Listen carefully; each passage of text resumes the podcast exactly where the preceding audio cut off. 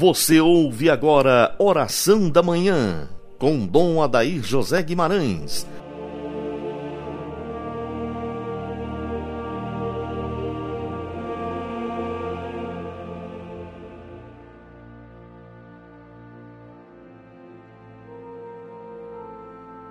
Santo anjo do Senhor, meu zeloso guardador, se a ti me confiou a piedade divina, sempre me rege, me guarda, me governa, ilumina. Amém. Amado ouvinte, nesta terça-feira, terceira semana do Advento, queremos iniciar o nosso dia sob o olhar protetor dos nossos anjos, suplicando a Deus que o nosso dia seja marcado pela luz, pela paz divinas.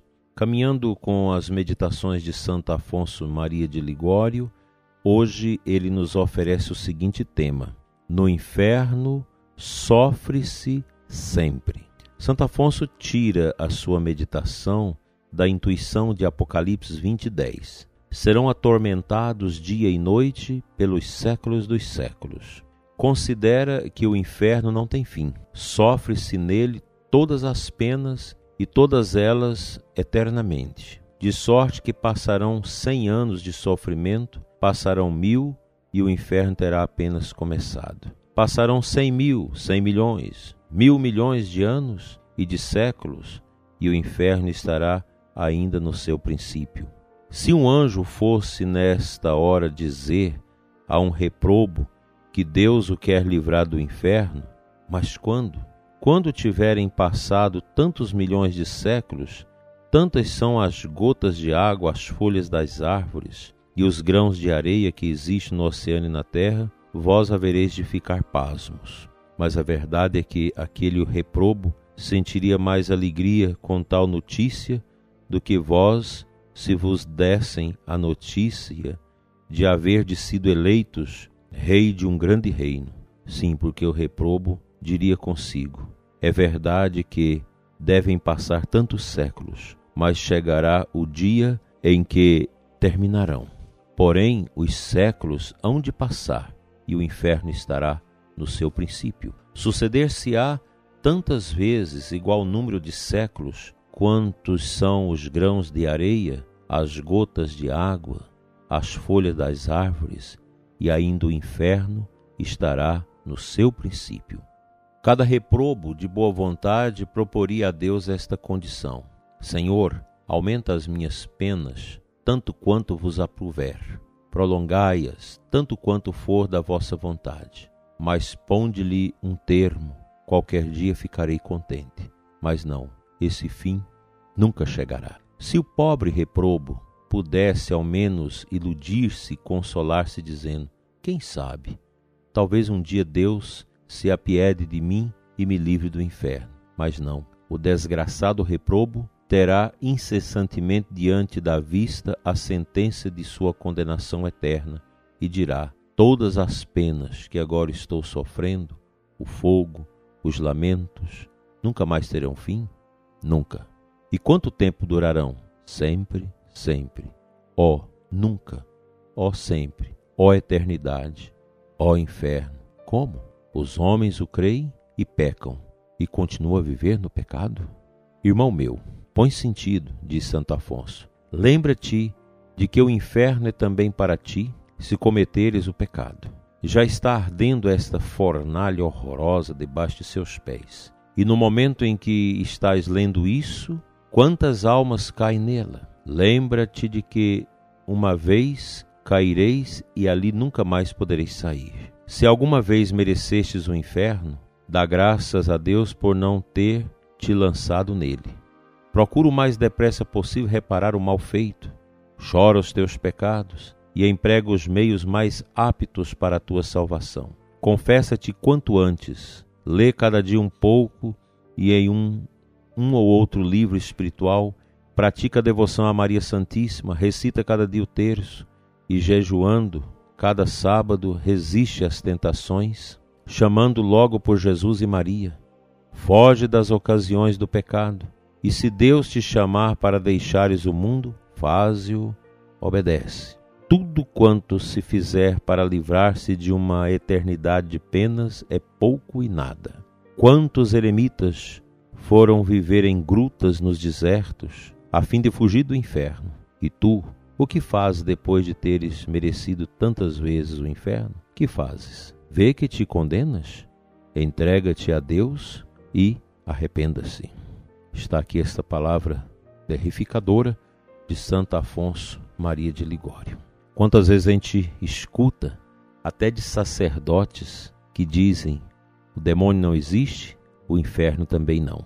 Quantas vezes até em escolas católicas nós temos professores que dizem para os alunos: o demônio não existe, o inferno também não.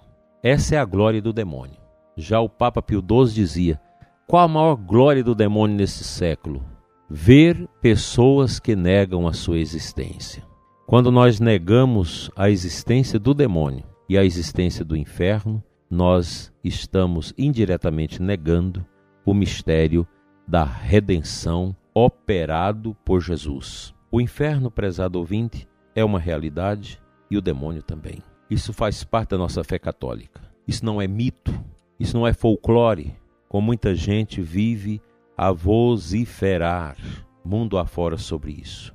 Nós não aceitamos o mal, o demônio, o inferno, mas nós cremos na existência do demônio, cristalizado e externado no mal, e cremos no inferno. Que Deus nos livre das chamas perpétuas do inferno ou do gelo perpétuo do inferno. Que as nossas almas possam ganhar o curso do caminho que leva à vida eterna com Deus. Assim seja. Amém. Vamos à palavra de Deus.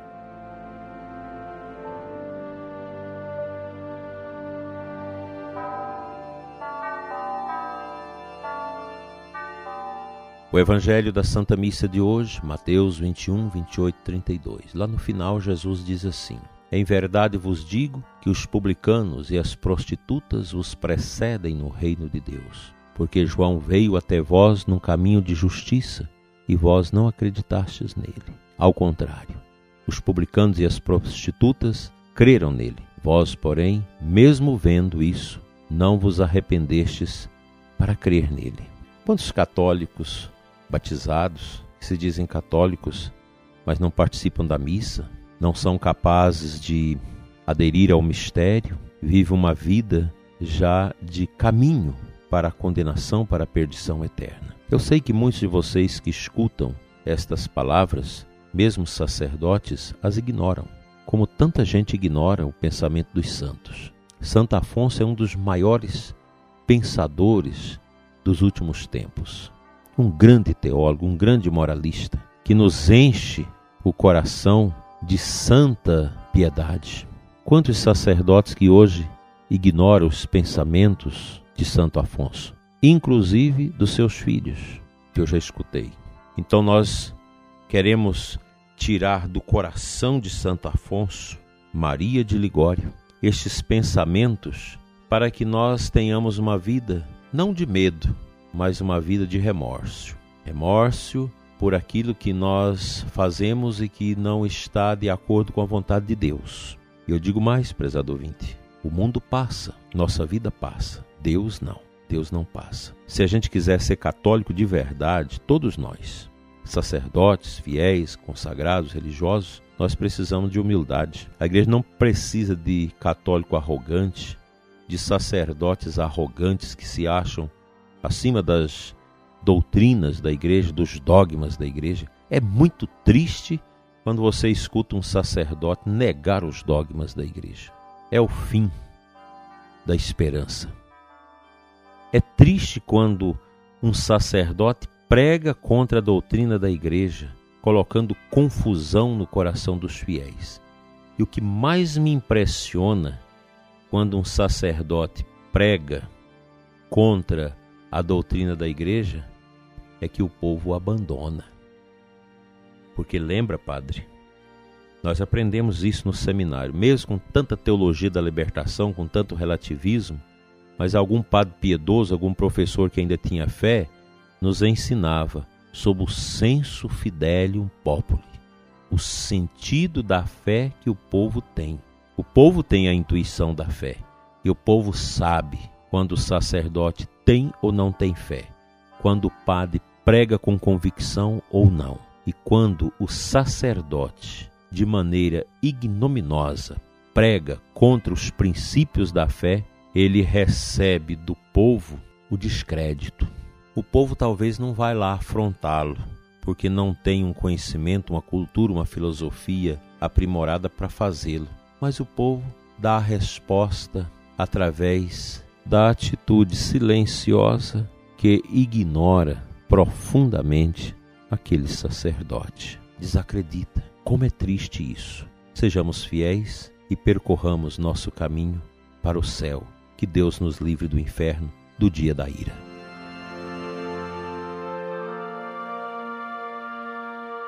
Pai de bondade, Deus de amor, que nos destes, Jesus, como grande sinal da nossa esperança. Obrigado, Senhor, pelos ensinamentos e a vida de nosso Senhor Jesus Cristo, que constitui para nós esse caminho da nossa salvação, da nossa redenção. Muito obrigado, Senhor, porque nos chamas a viver contigo a santidade. Toca nesta manhã o ouvinte que está frio na sua fé, que está com a sua vida mergulhada na pustema do pecado, nas misérias deste mundo, nos apegos à carne. Tira, Senhor, do nosso caminho tudo aquilo que pode nos levar à condenação perpétua. Dai-nos, Senhor, o perdão, conceda-nos o sentimento e o desejo grande de viver profundamente a tua misericórdia em nós. Cuida, Senhor Jesus, com teu espírito, do coração do ouvinte que está no deserto ou na assídia, que é o vírus que mata o amor, ou sem sentido para a sua vida, mergulhado nas trevas da depressão e da tristeza. Fica conosco, Senhor, hoje e sempre. Amém. O bom Deus te abençoe e te guarde hoje e sempre, em nome do Pai, do Filho e do Espírito Santo. Assim seja. Até amanhã, se Deus quiser.